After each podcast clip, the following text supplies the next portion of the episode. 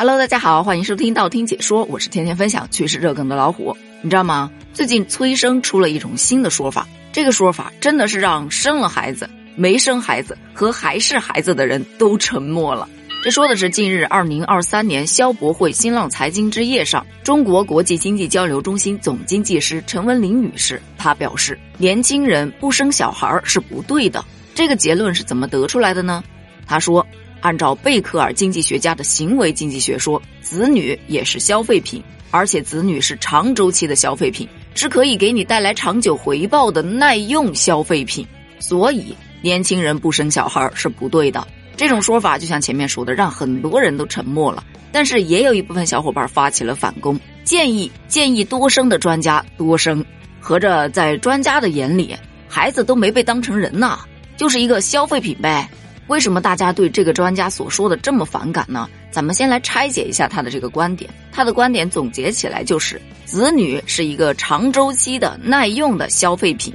首先来看“长周期”这三个字，我觉得用的特别好，因为养孩子啊，这个周期确实是特别的长。你就说那种天之骄子，养的特别轻松的，大概也就养到十八岁，孩子自己长大成人了，上了大学了。他可以自己打工，自己挣钱，然后结婚生孩子，全都他自己包了。但这种孩子毕竟是少数啊，大多数就算养到成年了，你还得给他凑首付，给他娶媳妇儿，没准儿还得带孙子。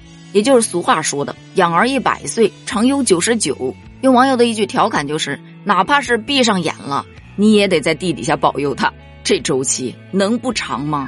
第二个点就是耐用这个词，其实我特别的抵触。你试想一下呀。别人在评论你的时候就说：“哎，你这个人真好用哎。”于是有事钟无艳，无事夏迎春。用你的时候就死命的用，加班加点的还不给你加班费。一旦你没用了，咵一脚给你踢开，这谁受得住啊？但养孩子啊，它并不是一种互相利用的价值啊。可能对于老一辈来说啊，养儿是为了传宗接代，养儿就是为了防老，这就是孩子最大的价值。但你就因为这个而说孩子好用，你不觉得这观点过时了吗？最有意思的是，在“用”这个词前头还加了个“耐”字，耐用，意思是说它可以反复的拿来用，这就更让人接受不了了。第三个词用的是消费品，不说别人啊，你就说我，作为我妈妈的孩子，作为我孩子的妈妈，我觉得我既不是一个消费品，我也不是一个生产消费品的工厂，我是个人呐。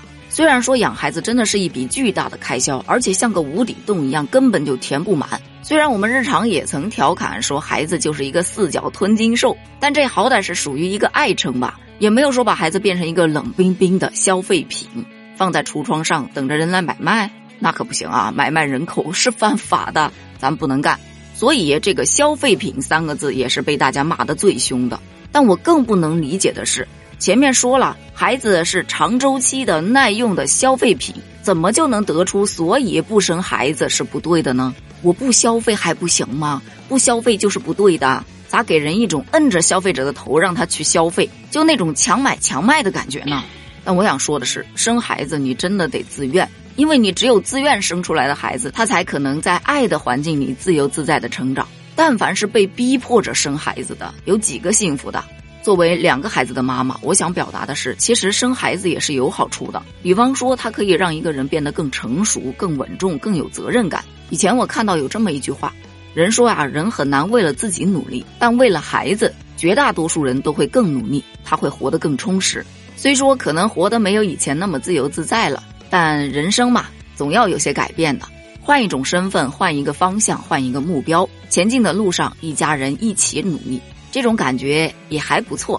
其二就是一个非常老的观点：孩子是爱的结晶，它是我们生命的延续。这个跟传宗接代是有根本性的区别的。